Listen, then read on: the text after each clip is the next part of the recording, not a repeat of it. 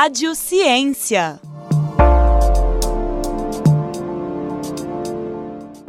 Olá a todos, sejam muito bem-vindos ao mais novo episódio do Rádio Ciência. Meu nome é Samuel Reis, sou estudante de Direito da Universidade Federal de Ouro Preto. E no programa de hoje vamos falar sobre o artigo Populismo Midiático, Exploração Midiática da Criminalidade e a Espetacularização do Crime. O trabalho foi publicado em maio de 2019 na Revista Brasileira de Estudos da Segurança Pública e trata sobre a influência da grande mídia na difusão de discursos punitivistas advindos de seus telejornais, além da propagação de um sentimento de insegurança que o noticiário criminalístico em excesso traz às pessoas. Vamos conversar com os autores do artigo. Paula Dovana Simplício Honório Filho, mestrando em Educação pela Universidade Federal de Ouro Preto, pós-graduada em Direito Previdenciário, ex-integrante do Núcleo de Direitos Humanos da UFOP e formada em Direito também pela UFOP. Seja bem-vinda, Paula, e obrigado por aceitar nosso convite. Obrigada, Samuel, eu que agradeço. É um prazer estar aqui com vocês. E também está presente o professor André de Abreu Costa, doutor em História pela Universidade Federal de Ouro Preto, mestre em Teoria do Direito pela PUC Minas, professor do Departamento de Direito da UFOP e coordenador do Grupo de Estudos em Ciências Penais da UFOP, o GECIP. Obrigado por aceitar nosso convite, professor. Sempre às ordens. É uma alegria a gente poder conversar sobre esse texto. Então vou fazer a primeira pergunta para Paula. O título do artigo, Populismo Midiático, Exploração Midiática da Criminalidade e a Espetacularização do Crime, e traz à tona a existência de um sensacionalismo da informação na busca pela audiência, que choca e traz medo à população que assiste a esses noticiários. A primeira pergunta que faço é exatamente nesse sentido. Existiu algum caso, programa ou apresentador dessa área que os chocou, ultrapassou limites éticos e de algum modo os motivaram a desenvolver essa pesquisa? Bom, Samuel, é, não houve um caso específico, né, que motivou é, o trabalho, assim.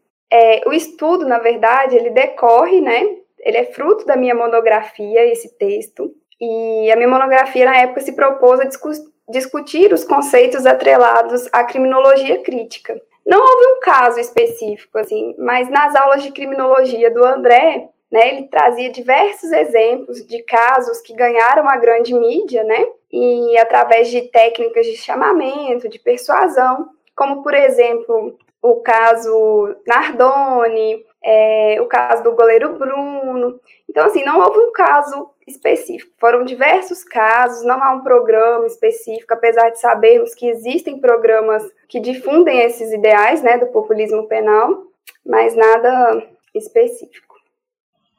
Professor André, na programação de diversas emissoras de televisão, temos uma variedade de conteúdos focados em divulgar casos policiais e desastres que acontecem geralmente nos grandes centros urbanos fazendo de seus apresentadores personagens de relevante popularidade junto às suas audiências. Então, de acordo com o artigo de vocês, quais são os riscos que as opiniões punitivistas de alguns desses apresentadores podem causar junto à sociedade? Uma das, da, das coisas que a gente conversou, conversava ainda quando, quando desenvolvia a monografia uh, era uma tentativa de olhar para os grandes uh, portais de notícia é, de modo a ver neles, né? Como o produto cultural notícia e o produto cultural notícia sobre criminalidade e violência se dava a conhecer.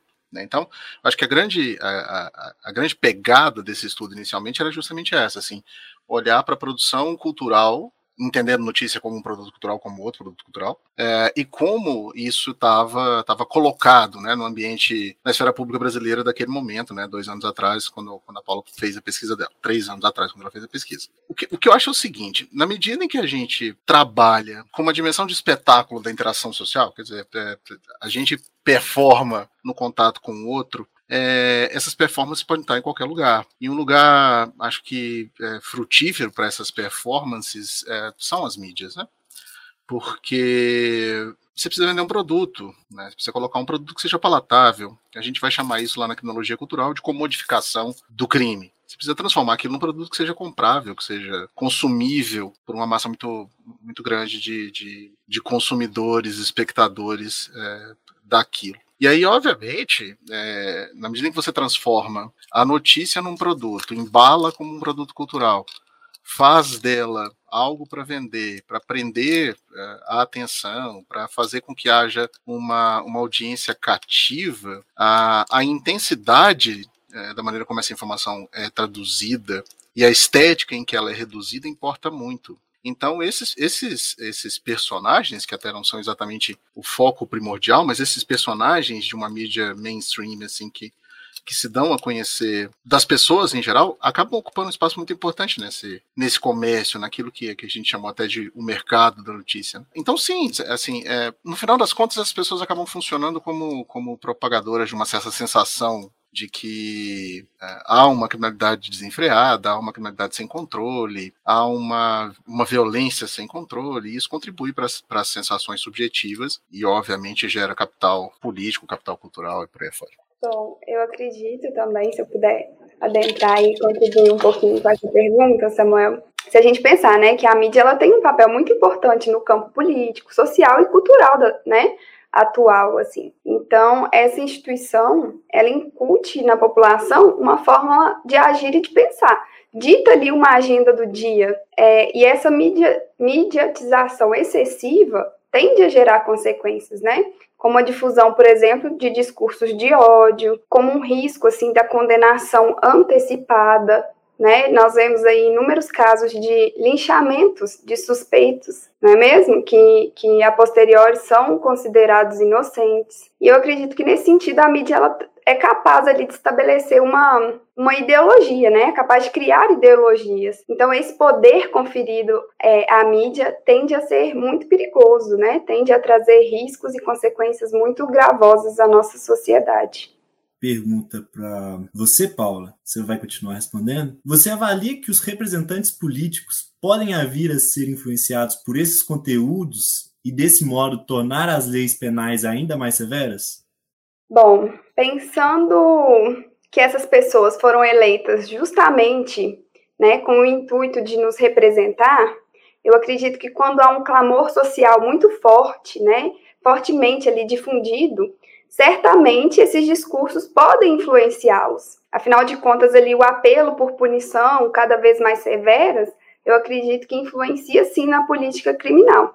Inclusive, nós temos aí é, diversos exemplos de casos que ganharam a mídia e se tornaram fundamentos de lei, né? Como, por exemplo, o caso da, da atriz Carolina Dickman, por exemplo, né? E, e também eu acho que gera ali também uma margem para a popularização ali de discursos políticos extremistas, né? Que se a gente pensar no momento atual, no momento político atual, nós vemos isso muito forte na grande mídia. Eu acredito que o populismo penal ele tem sim origem, né, no clamor público e através desse clamor público geram-se novas leis penais ou novas medidas penais.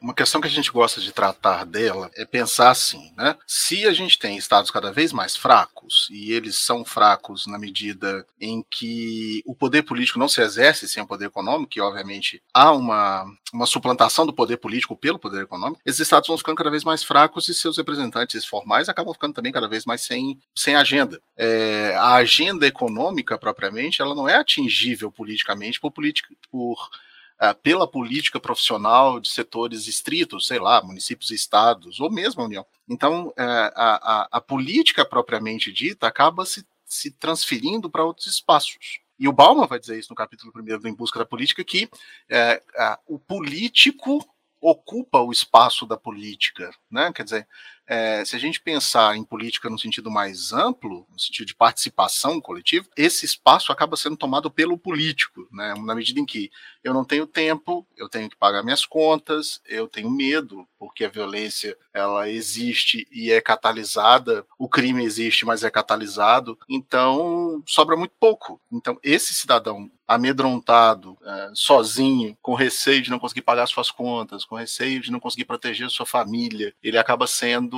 facilmente atingível por esse controle do medo, por esses, é, por esses agentes políticos.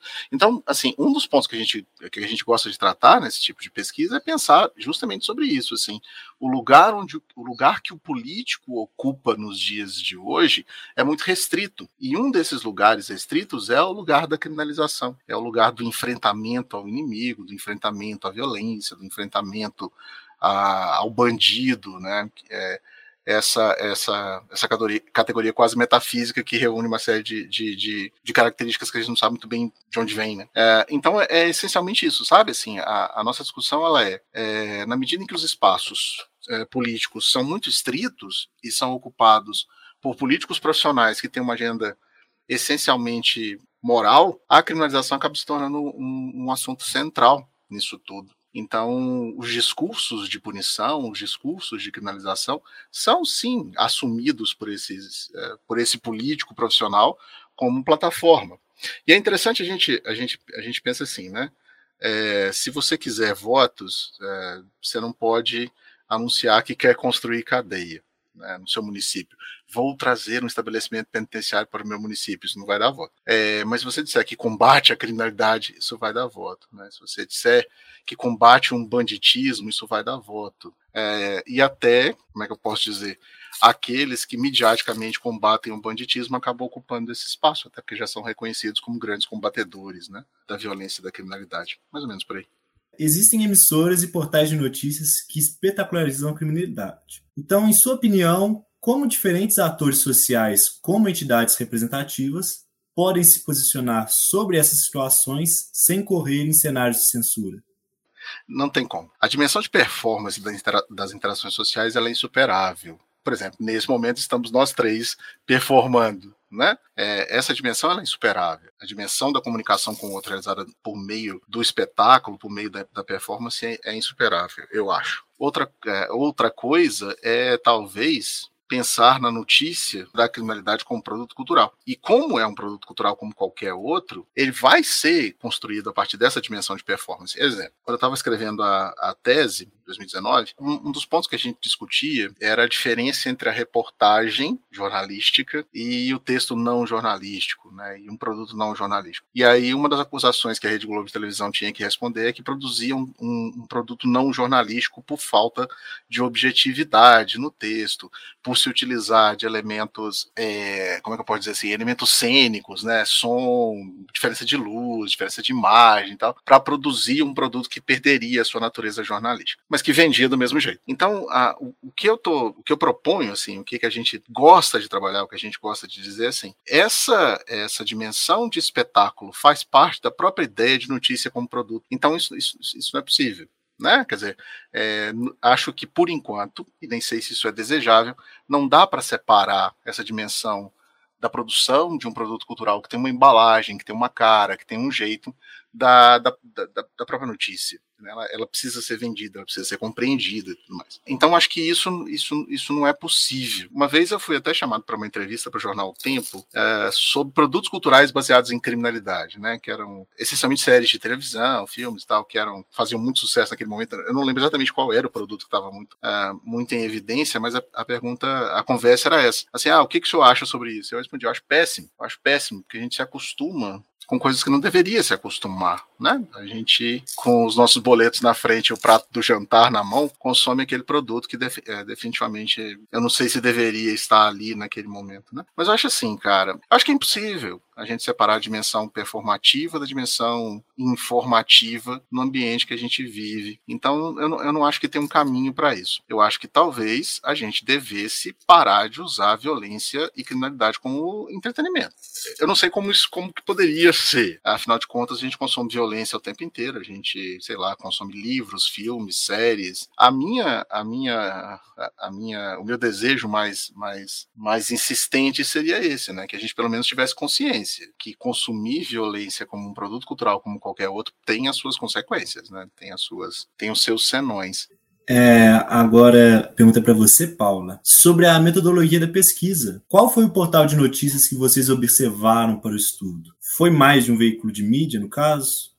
Bom, Samuel, inicialmente né, fora feita uma análise bibliográfica né, sobre o tema. É, nós trouxemos ali o pensamento de autores como Bauman, o Zaffaroni, o Diego Bayer. Posteriormente, né, essa análise bibliográfica foi, foi aliada, na verdade, a uma análise quantitativa desse portal de notícias. O, portal de, analisado foi o G1, né, que é um portal de notícias da Globo. É, nós analisamos esse portal durante o tempo ali de pesquisa, constatamos um número ali maior de acesso nas notícias relacionadas à criminalidade, que coaduna com isso que o André acabou de dizer, né, na pergunta anterior. É, vimos que se vende o crime, né?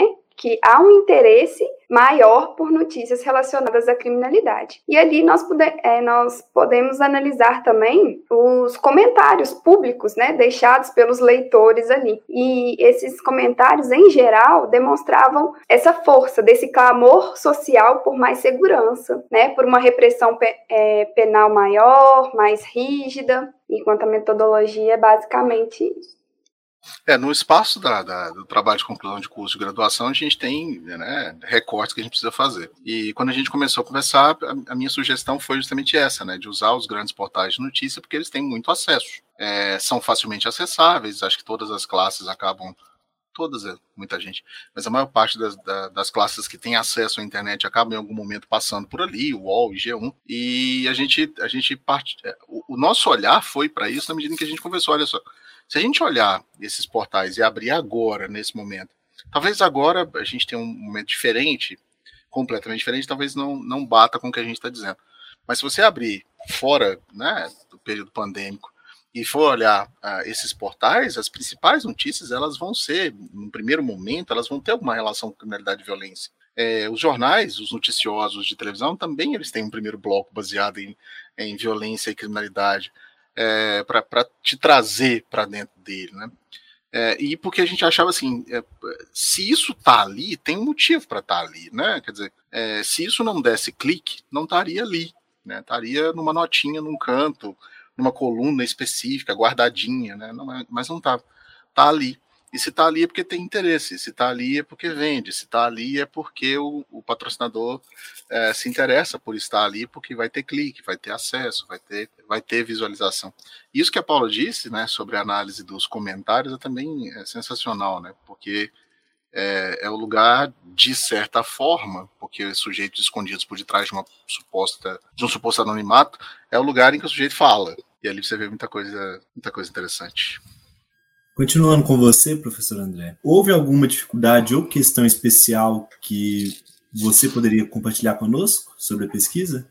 Toda, toda pesquisa que a gente começa na graduação em sede de, de de trabalho de, de, conclusão de curso, ela tem uma, um problema, é, tem dois problemas, né, temporal e de energia, que em geral os alunos estão fazendo isso no final do curso, envolvido com o seu desejo de formar. Então, há, há ali também uma, uma dificuldade de canalização de energia. Mas isso a gente, a gente supera. Talvez a grande dificuldade seja você coordenar a sua vontade de pesquisar com o objeto pesquisado e o tempo que você tem. Então, quando a gente é, se propôs inicialmente lá atrás, com a Paula, fazer esse trabalho, a gente tinha um enfoque mais amplo. Né? A gente pretendia mais coisa do que a gente acabou conseguindo fazer. A gente pretendia ir mais longe, né? a gente pretendia um recorte temporal mais longo, a gente pretendia uma verticalização maior em determinados, em determinados sujeitos de mídia e tal. Mas isso não foi exatamente possível, porque a gente está lidando, obviamente, com um trabalho de, de conclusão de curso que tem os seus limites, como eu disse, temporais e de energia.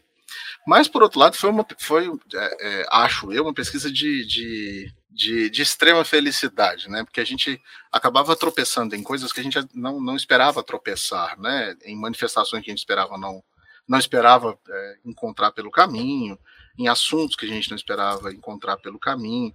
E, e é sempre muito comum que a gente é, comece uma pesquisa no direito, especialmente, né? Nós, o direito, adoramos isso. Começar uma pesquisa meio que já sabendo onde você vai chegar, sabe? E a gente acabou é, é, sendo surpreendido por, uh, por muita coisa, né? Ao longo do, ao longo do texto. A gente queria testar, essencialmente, isso é uma ideia, que assim, o referencial teórico para começar esse trabalho foi uma proposta que está em caras como o Zaffaroni, por exemplo, de que existe uma criminologia da mídia e que essa criminologia da mídia ela acaba ocupando muito mais espaço do que uma criminologia acadêmica. Então, essa criminologia, esse pensamento criminológico que a gente faz da porta para dentro das universidades, impacta muito pouco lá fora. Uh, o que impacta lá fora é aquilo que o Zaffaroni vai chamar de uma criminologia da mídia, ou das mídias, ou dos meios de comunicação, ou dos meios de comunicação de massa, seja lá o que for. É, essa, essa criminologia talvez tenha muito mais importância. Então, o, o nosso ponto, essencialmente, e, e aí está a grande graça da pesquisa, era testar essa hipótese Né? Quer dizer, existe uma criminologia dos meios é, mainstream de comunicação que transformam, num primeiro momento, a notícia em um produto cultural, que é comodificado porque precisa vender, é, porque os meios de, de, comunicação eles vivem disso, eles precisam fazer dinheiro, e se precisam fazer dinheiro, precisam vender um produto, o produto é a notícia, e ela tem que ser embalada de um jeito que as pessoas queiram consumi-la, né? Para o maior número possível de pessoas que queiram consumir, né? É, e aí isso, isso é, produz, obviamente, uma massificação da notícia. Uh, quando a gente começou a fazer o trabalho, eu dizia para Paulo assim: repara, você vai ver a mesma notícia sendo dita diversas vezes, sendo dita em diversos meios, de, de, de diversos meios de comunicação, com pouca contextualização, com pouco detalhe e com muita gritaria. Né, quer dizer, com muita, com muita, eu gosto de chamar de, de dizer de muita, muita, muita insistência na dimensão da performance. Quer dizer, na dimensão, o que a gente está chamando aqui de espetacularização é, no final das contas, um excessivo uso da dimensão da performance. E isso a gente foi percebendo que era verdade. Né? A gente foi percebendo assim, aquele monte de coisa que a gente fala aqui da porta para dentro da universidade, ninguém se importa lá fora. Né? Por quê? Porque há outra forma de narrar a criminalidade, de construir a criminalidade, de informar sobre a criminalidade, que passa longe do que a gente está falando. Então, assim, eu acho que, pensando na pergunta que você me fez, entre, entre o, que, a, o bom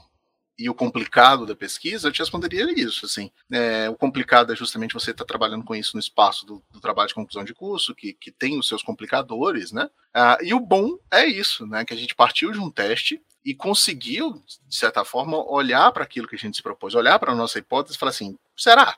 E, e, e, acho que a gente teve a chance de uma demonstração da hipótese com, com, com, bastante, com bastante elementos, assim, sabe? De demonstrar que existe uma, uma construção na esfera pública mediada por esses instrumentos de mídia massiva que tem uma importância muito grande na construção de um imaginário criminógeno, é, de um imaginário criminológico, que impacta nas políticas de segurança pública e que, evidentemente, impacta na forma de vida né, das pessoas.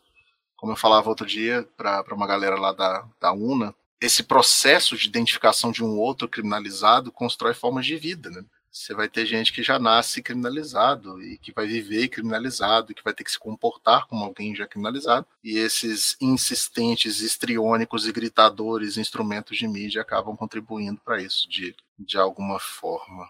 Sem demonizar a mídia, mas só entender que na medida em que isso, em que isso se consome, você vai dando aquilo que quem consome, consome, né? Acho que é meio é isso. Ou não, Paulo? Sim, concordo, André. A gente tem a estranha mania, eu diria, de criminalizar sempre o outro, né? A gente não se vê nunca como criminoso. E isso é, é, é importante a gente pensar e me fez refletir muito durante o tempo de pesquisa. Agora, quanto às principais dificuldades né, minhas enquanto pesquisadora, por exemplo, eu acredito assim que eu não tive dificuldades conceituais, porque os conceitos trazidos por esses autores, né, que nós utilizamos como referencial teórico, eles se encaixavam muito bem naquilo que foi observado, né, nesse portal de notícia, é, nas notícias, nos comentários. Porém, eu acredito que a minha maior dificuldade ali naquele momento tenha sido ali desvincular as minhas opiniões pessoais, né? Afinal de contas, eu estava analisando as notícias é, enquanto pesquisadora.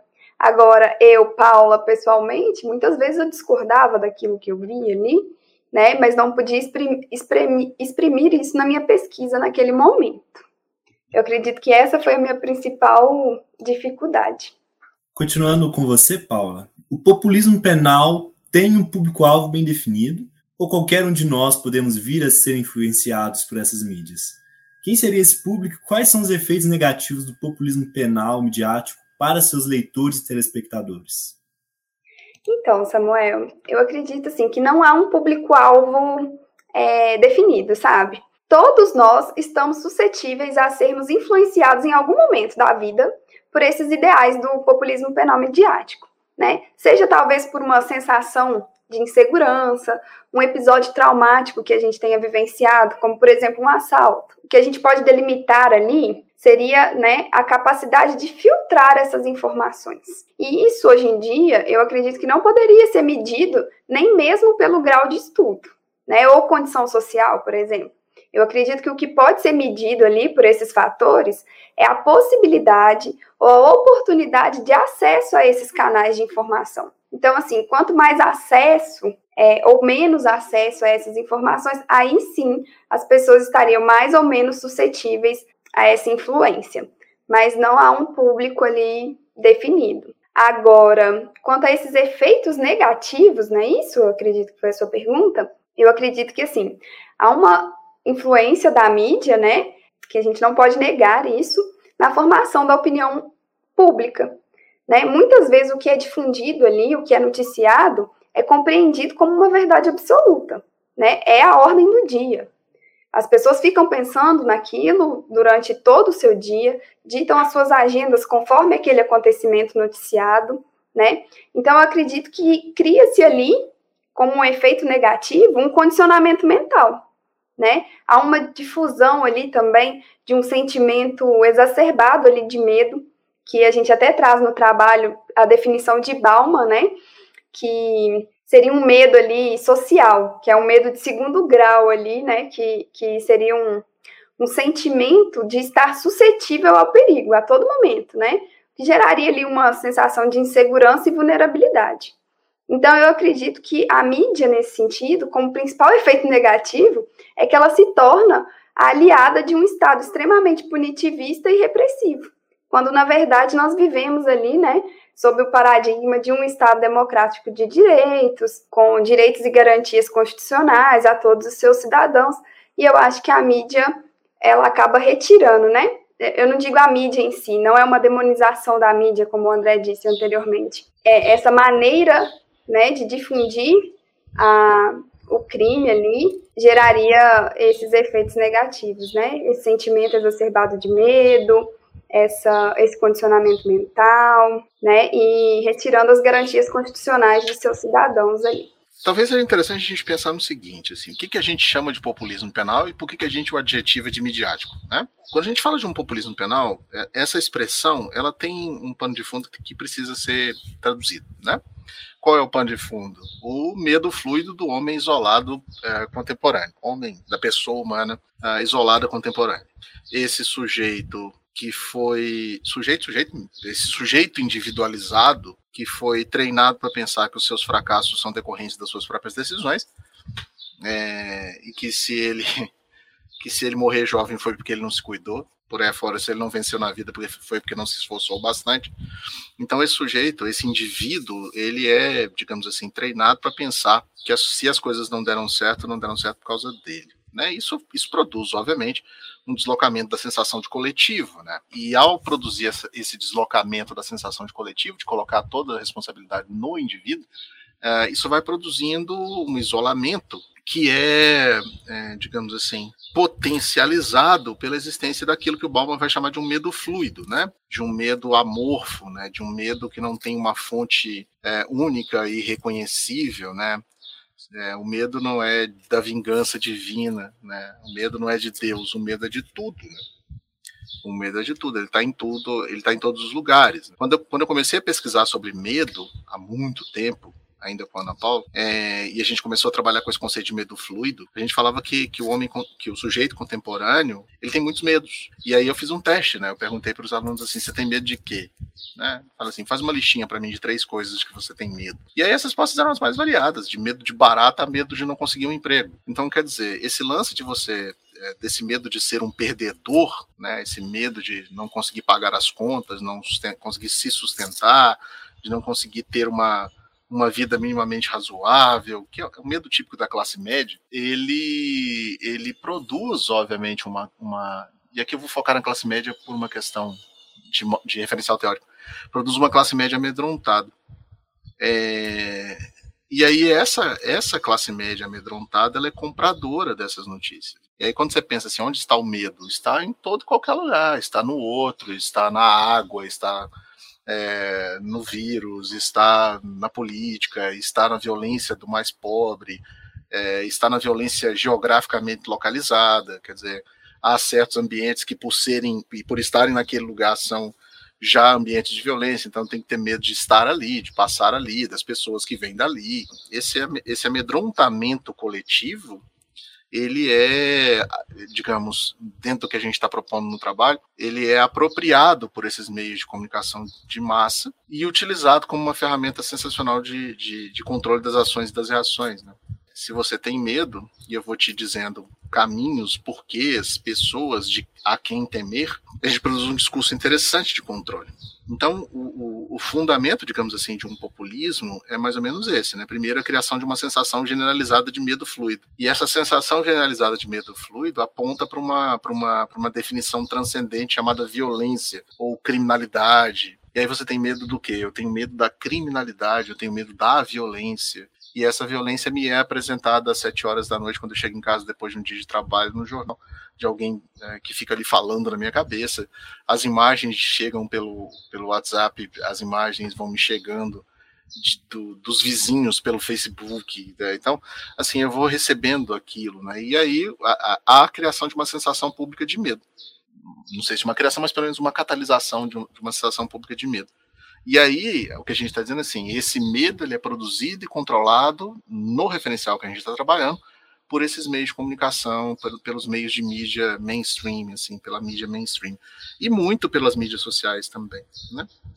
E aí, o que, que você cria? A figura de super, de, de super homens, né? De, de, de, assim, de sujeitos capazes de enfrentar esse medo, né? Então você transforma é, agentes públicos em agentes de combate à criminalidade, né? Você transforma um burocrata como um juiz, que é não mais do que isso, um burocrata, em agente de segurança pública.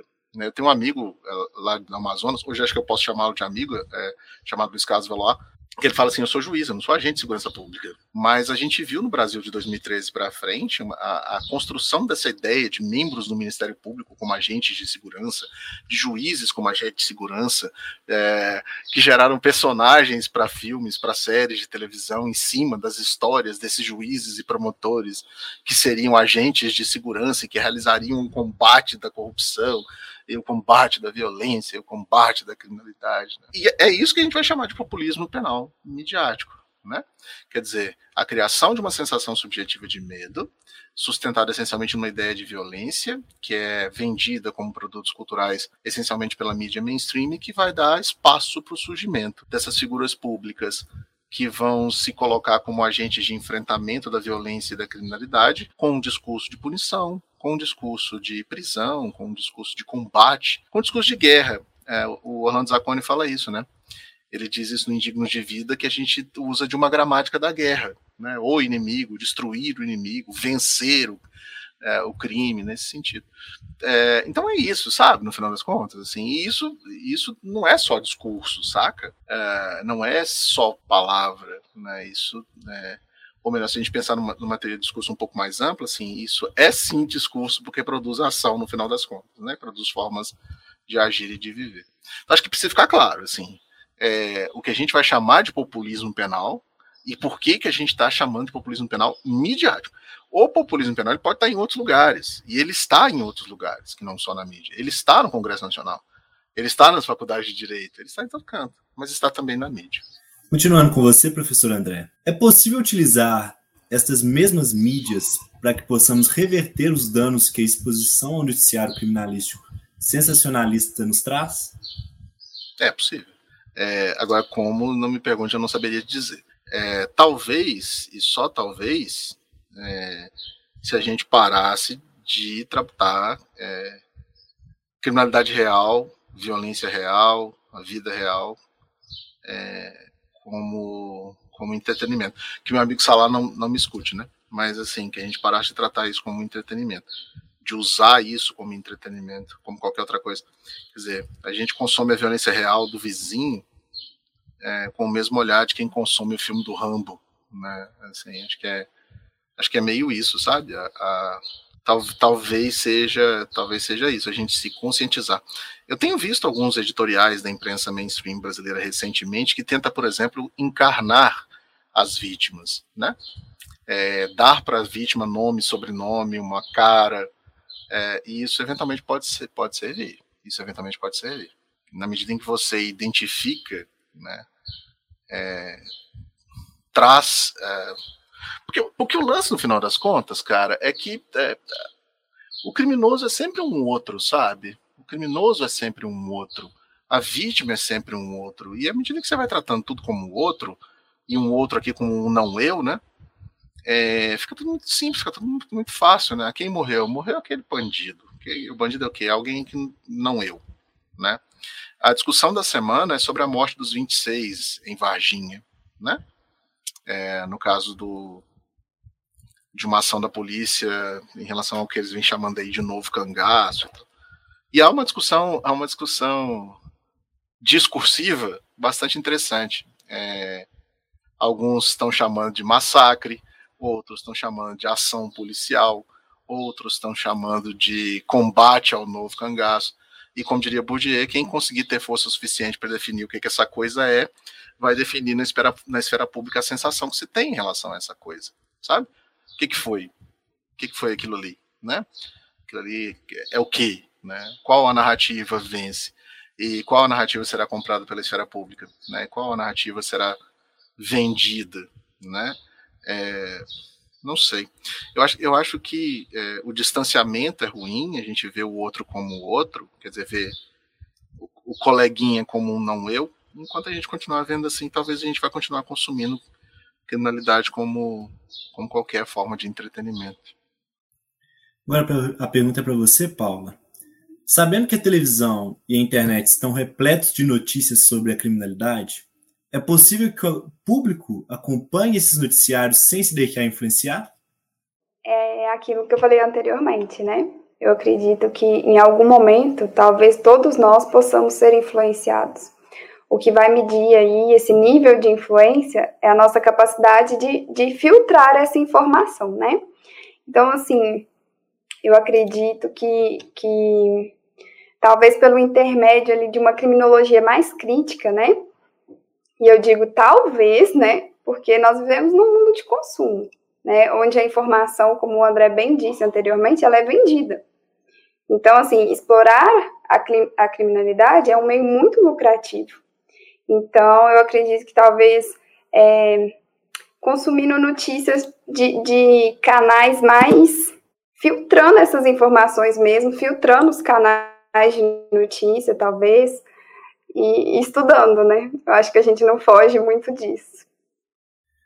Professor André, se a exposição da audiência ao noticiário criminal sensacionalista é convertida em uma opinião pública que clama por um endurecimento descabido da lei penal, aliado a uma sensação de segurança, como citado por vocês no artigo, de que maneira essa massa de pessoas influenciada por essas mídias vem atuando no cenário político brasileiro? É possível identificar o viés ideológico desse, desse público? Eu vou começar pensando por onde eu penso, sabe? Assim, é, eu penso o seguinte: é, Bourdieu escreveu há mais de 20 anos um texto chamado a, a, a Opinião Pública Não Existe Mais. E quando Bourdieu escreve esse texto, ele, ele se propõe a dizer o seguinte: o que seria a opinião pública? Né? E aí ele primeiro deixava essa, essa definição. Ele vai dizer primeiro, o que é opinião? Né? Opinião se trata do quê? De uma percepção individual acerca de uma determinada coisa? Então, opinião é doxa. Opinião é, é o que eu acho, é o que eu penso sobre aquilo. E aí, quando você chama essa opinião, né, que é baseada numa sensação de pública, o que, que você quer dizer quando você adjetiva essa opinião, que é uma sensação de pública? O que significa ser pública? É da maioria das pessoas? É, das pessoas que foram acessadas?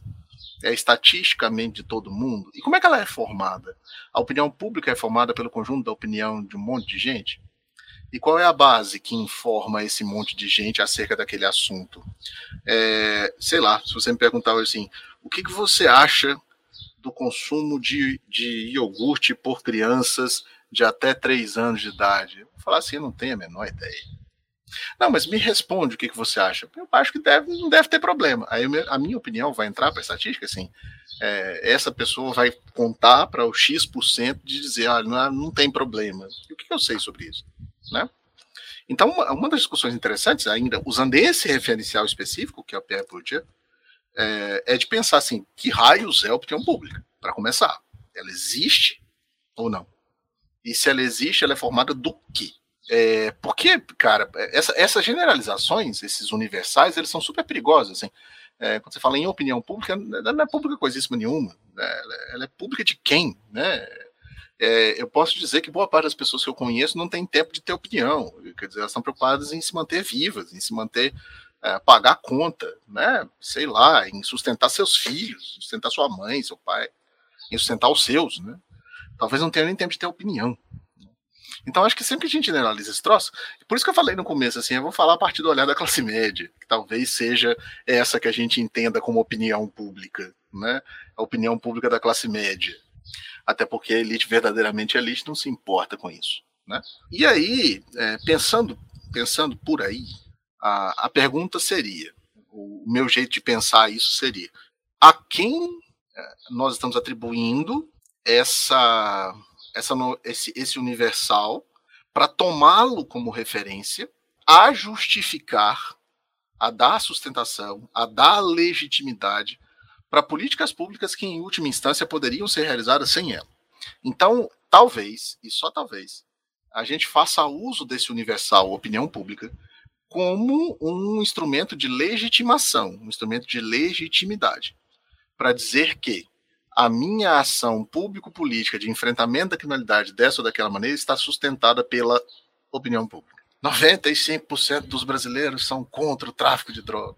87% dos brasileiros são contra o uso recreativo e adulto de maconha. Não sei.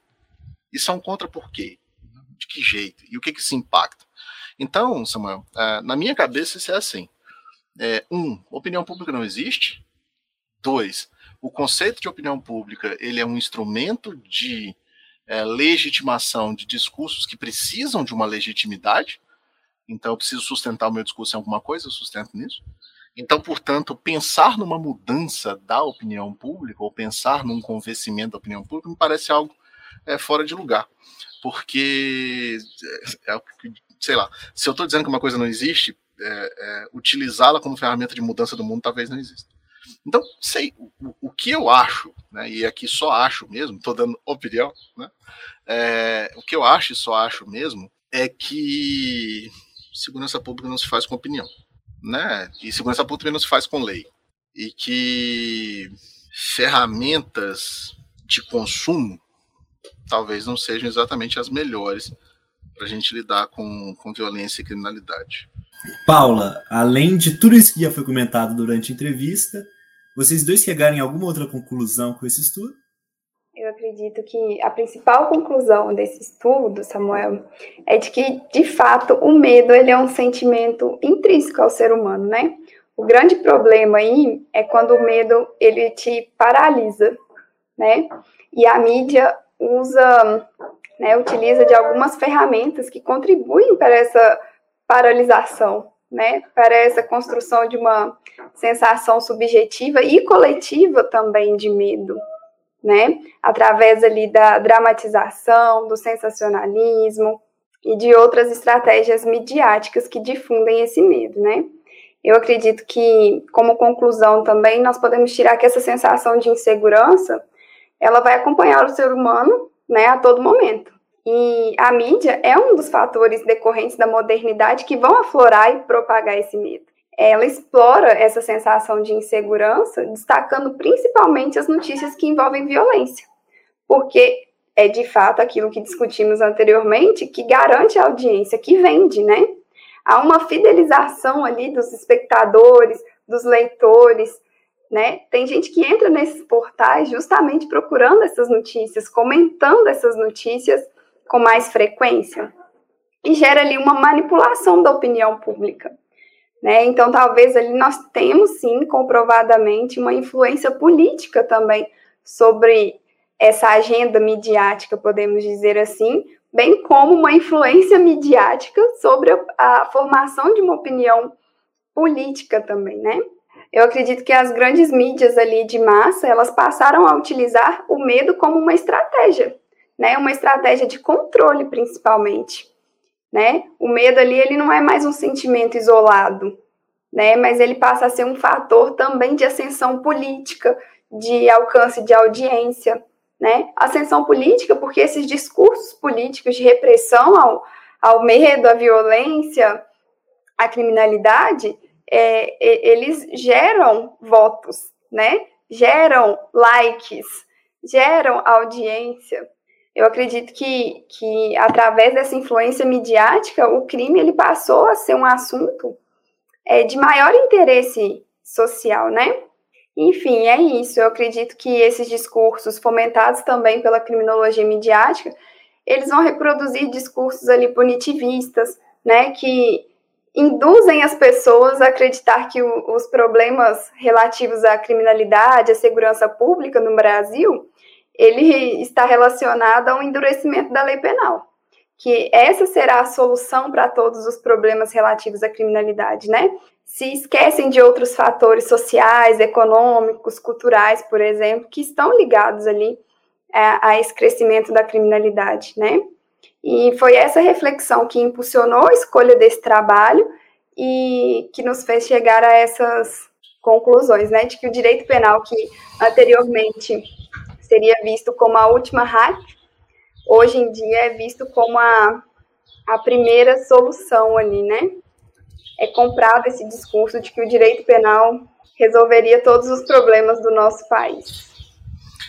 Eu acho que, que um, um ponto importante para a gente encaminhar para um fechamento dessa, dessa discussão seja, como eu falei antes, assim, uma das, uma das primeiras uma das primeiras coisas que eu digo nas minhas aulas de criminologia é assim, desloque o seu pensamento da identificação crime e violência, né? Porque há uma tendência em que, que a gente identifique essas duas coisas. Quando fala em criminalidade, talvez a primeira coisa que te vem à cabeça é, é sejam é, violações é, que envolvam que envolvam violência. E é normal que a gente pense assim, né? Porque a gente está é, bombardeado por isso praticamente o tempo inteiro, né? Que criminalidade é igual violência.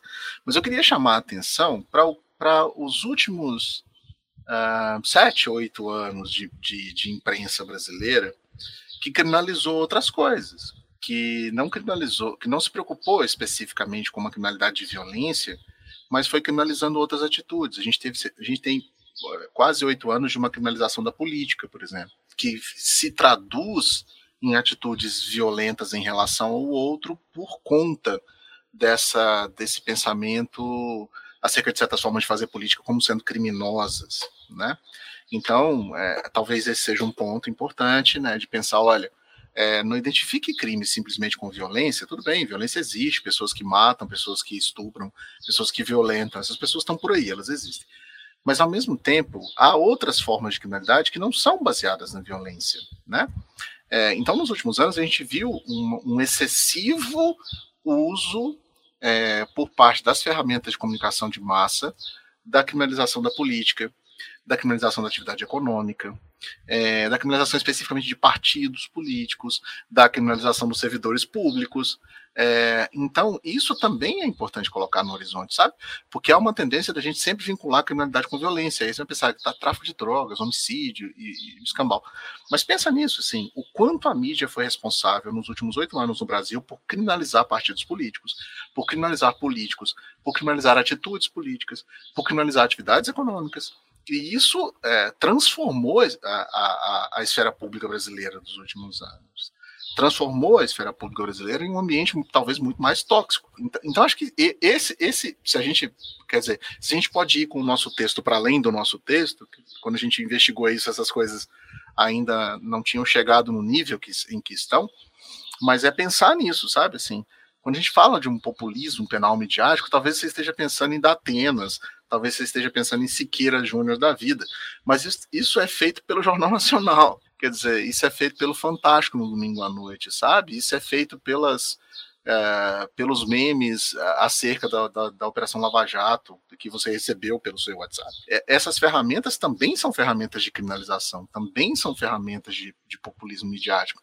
É, é, bom de pensar nisso, sabe? Porque talvez a gente criminalize um certo setor da, da imprensa como da Atenas e Siqueiras Júnior por aí, e esqueça é, desse, desse outro grande, dessa, dessa outra grande contribuição é, dessas outras mídias para, para a produção de uma esfera pública mais tóxica. Né? Se você acompanhar o que, tem, o que tem sido discutido sobre o papel do Facebook, por exemplo, na derrocada das democracias ocidentais dos últimos anos. Né? Então, é, talvez é, a gente precise é, entender que esses conceitos com que a gente opera, eles são mais amplos do que parecem, assim, né? A gente não está falando só do Datena, saca? Acho que, é, acho que é isso, ok? Sim, eu, eu gostaria que a gente parasse para pensar, a partir dessa conversa também, né, nessas estratégias que talvez o conceito populismo penal, midiático, ali muito bem explicado pelo André anteriormente, pareça, nos pareça né, bem distante. Mas se a gente pensar ali na estratégia da mídia, quantas vezes você assiste a mesma notícia durante o dia? Geralmente, quando a gente fala dessa agenda pública criada pela mídia, é, em geral, os canais gratuitos, né, esses canais de massa, tendem a reproduzir a mesma notícia relacionada à criminalidade diversas vezes durante o dia. Então, assim, a gente tem que ficar atento a, essas estratégias. Tem que saber o que a gente tem que saber filtrar são essas estratégias. O porquê está repetindo tantas vezes essas notícias ali? É porque de fato é interessante? É porque de fato há algo por trás, né? Economicamente, politicamente falando. Então, a gente tem que ser muito seletivo e muito cuidadoso, né, ao tratar desse conceito, né, que parece que nos parece distante, mas faz parte ali do nosso dia a dia constantemente e muitas vezes velado e mal entendido, mal compreendido, né? De maneira alguma a gente está fazendo uma, uma crítica ali à, à mídia, à tecnologia, a, a diversas outras né, questões que, que esse tema envolve. A, a mídia ela pode ser sim uma grande aliada na construção de direitos também. É, é preciso deixar isso bem claro o que a gente critica nesse artigo e tenta mostrar, né? Eu acredito que não é nem bem uma crítica, o que a gente tenta trazer é, são que essas estratégias são veladas e precisam ser estudadas. Paula Giovana Simplício Honório Filho e doutor André de Abreu Costa, muito obrigado por terem aceitado o nosso convite. Sempre às ordens, Samuel, sempre que precisar. É isso aí, sempre que precisar. Eu agradeço o convite mais uma vez, viu, Samuel? O André pela parceria de sempre. Mais que um professor, é meu amigo, considero meu amigo. É isso. Obrigada.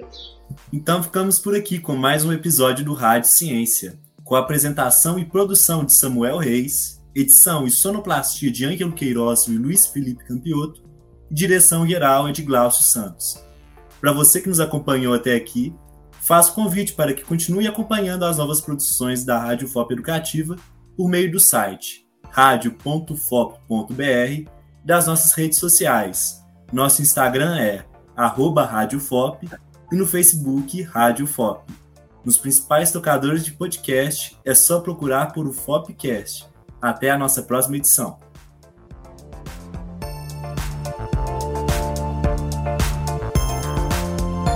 Rádio FOP Educativa 106.3 FM